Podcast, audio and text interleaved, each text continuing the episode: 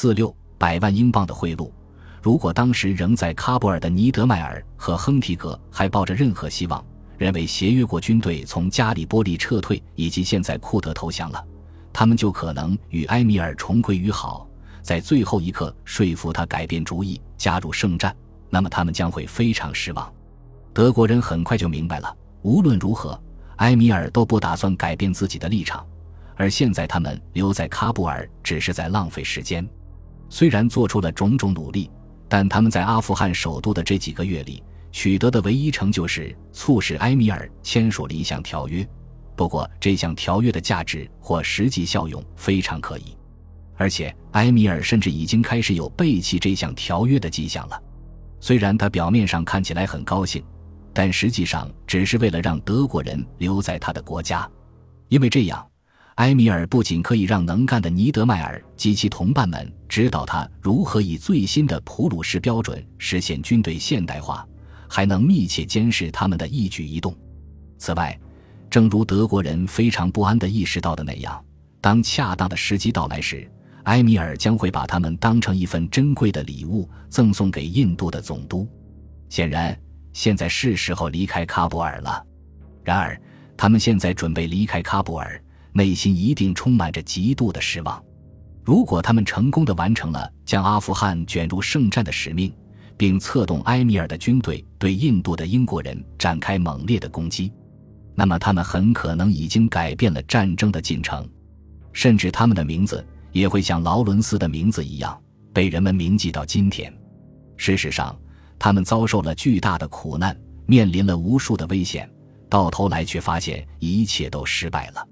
然而，他们现在唯一关心的是如何才能抵抗协约国的攻击，然后顺利回国。他们知道，一旦离开了埃米尔的领地，也就是古老的礼遇法保护他们的地方，他们就要再次逃亡。英国人和俄国人以及那些掠夺成性的强盗会无情地追捕他们。一九一六年五月二十一日，在进入阿富汗近十个月后，他们终于离开了喀布尔。为了提高生存机会，躲避抓捕，他们决定分成多支小队，每支各自独立地走不同的路线回国。尼德迈尔选择向西出发，再次到波斯碰运气，而亨提格则骑马向东前行。穿过帕米尔高原前往中国，亨提格在战争前不久曾在北京当过外交官。现在他希望充分利用自己对这个国家的了解。亨提格计划以古老的丝绸之路上的小镇伊尔羌为基地，尽可能的在这个与世隔绝的地区为英国人和俄国人制造麻烦。如果他能煽动当地的穆斯林跟他们对抗，那么他就可以在那里发动小规模的圣战。迫使他们派遣军队到当地保护英国和俄国公民以及其他利益。最后，他可以偷偷溜走，横跨中国，逃到北京的德国使馆，在那里等待柏林的进一步指令。在两个月里，亨提格骑马来到了奥克苏斯河，然后沿着瓦罕走廊到达了中国边境。在到达了叶尔羌以后，他马上开始散布关于战争进展的谣言。目的是破坏协约国的声望。他还散布谣言称，数百名德国士兵已经抵达阿富汗，随后还会有更多的士兵抵达。与此同时，他开始向中国政府非法购买武器，并组织当地部落向印度北部和俄国中亚地区发动袭击。有关亨提格所作所为的消息很快就传到了驻喀什格尔的英国和俄国总领事的耳朵里。喀什格尔是这个地区的首府，在一百英里外。总领事们震惊了，他们立即要求中国当局逮捕亨提格及其同伙，因为后者破坏了中国的中立。这支德国队伍规模虽小，但势力强大。中国官员害怕对他们使用武力，于是命令亨提格停止活动，否则将加以逮捕和监禁。但是亨提格无视这一命令，转而出发前往喀什格尔。使得没人保护的英国人和俄国人恐慌不已。虽然还不能确定他的意图，但是之前有传闻说他计划袭击英国和俄国的领事馆。地方官员现在被迫采取行动，派遣军队去封锁通往该地的几条道路。中国军队最终在离英国总领事馆只有十五分钟路程的地方发现了德国人的踪迹。起初，亨提格威胁说，如果中国军队试图阻止，他就会开火。然而，他和他的部下寡不敌众，最后被迫放下武器投降了。接着，他们被带到了地方长官的官邸，并被关在了花园里。负责把守的有一百名武装的士兵。而中国人则在为如何处置他们而烦恼不已。最终，中国人选择派出重重护卫，将他们带到北京。后来，亨提格从北京出发，经过了美国和挪威，终于在一九一七年的某个时间回到了自己的国家。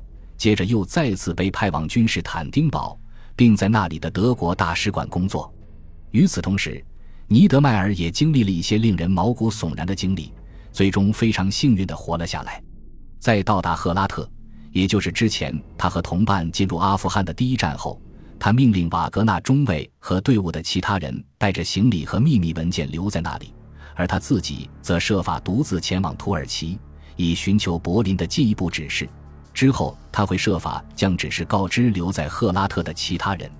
他十分正确地预见到，英国人已经从喀布尔的间谍那里。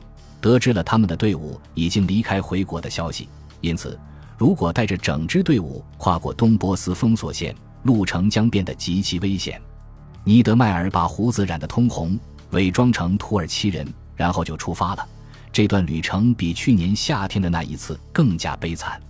这一次，为了不正面冲进东波斯封锁线的包围圈，他选择走了另一条路线。他雇了一个土库曼人护卫同行。首先向北进入俄国的中亚地区，然后转而向西前行，这样就可以绕过封锁线的一头。但是还没走多远，他的随从就丢下了他，任由他被当地土库曼劫匪宰割。他路遇抢劫，受了重伤，在饥渴交加中等待死亡的来临。如果不是因为他的身体和精神异常坚韧，以及普通牧羊人和游牧民的善良，他几乎肯定会死。为了生存，他不得不乞讨。最终，他回到了波斯，来到了德黑兰。不过，他不敢在那里逗留，因为害怕被人认出来。一九一六年九月，他终于安全抵达了土耳其领土，并受命返回德国。在柏林，他被誉为英雄，并被德皇亲自授予了勋章。德皇还邀请他住进皇宫里，这样就可以直接倾听他的故事。并与他讨论东方的局势，而此时此刻没有任何关于亨提格的消息传出，因此人们开始猜测亨提格和同伴一定都已经死了。几个月后，亨提格终于回国了。他愤怒地发现，他们勇敢无畏的远征的功劳都被尼德迈尔一个人领了，甚至英国人也接受了这种说法。珀西塞克斯爵士在战前曾跟尼德迈尔一起在麦士德待过，他写道。尼德迈尔的任务彻头彻尾的失败了，然而他的勇气和进取心是非凡的。因为这层原因，尼德迈尔和亨提格之间一直相互反感，直到1984年亨提格去世，享年97岁。尼德迈尔早在差不多四十年前就死在了苏联的监狱里。作为一名指挥土耳其义德军的军官，他曾因为批评希特勒的东方政策被纳粹监禁。结果在战争结束时又落入了苏联军队的手中，在莫斯科的卢比扬卡监狱里，他受到了苏联国家安全委员会官员的长期审讯。一九四八年因战争罪被判处在苏联集中营服刑二十五年。那年八月，他在单独监禁期间，向隔壁牢房的一名德国医生发出了最后一条信息，说自己得了重病，然后就去世了，享年六十三岁。即使是在今天，德国的历史学家仍在争论阿富汗远征到底哪里出了问题。很明显，德国最高指挥部和外交部要负主要责任。他们从一开始就没有明确说明这两个人里面谁才是特派团的总指挥。这两名英勇而又足智多谋的军官，以自己的行动让英国人寝食难安。如果他们一开始就明确了特派团的总指挥，那么这两名军官的名声就不会被那小小的嫉妒所玷污了，那些是后话了。现在我们应该还能回想起来，瓦格纳中尉和队伍的其他人带着他们的行李留在了赫拉特。尼德迈尔命令他们等待进一步的指示。几个星期过去了，他们没有得到任何消息，因此猜测尼德迈尔一定已经死了，或者已经被捕了。事实上，没收到的原因似乎只是因为柏林的信息没能传过来。然而，由于没有收到消息，瓦格纳和他剩下的五名同伴感到很绝望。他们决定试着穿越敌人的封锁线，然后回国。他们把远征队的秘密文件和密码本锁在一个铁箱子里，交给友好的阿富汗官员保管，然后就向西出发了。他们伪装成阿富汗人，成功的穿过了俄国的封锁线，结果却发现自己遭到了敌对的波斯人的攻击。在接下来的战斗中，只有瓦格纳中尉成功逃脱，并最终到达了土耳其，其余人都被抓获了。然后被非常粗暴地带去移交给了俄国人，俄国人又通知了英国人，后者派了一支印度骑兵巡逻队去把囚犯转移到印度。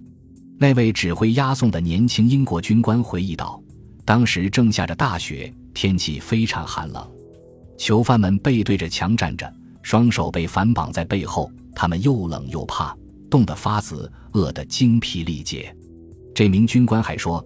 押送这些囚犯的俄国人外表很像蒙古人，一群斜眼的疯狂恶棍。在被俄国人转交给英国人后，这些德国人看起来像是解脱了。本集播放完毕，感谢您的收听，喜欢请订阅加关注，主页有更多精彩内容。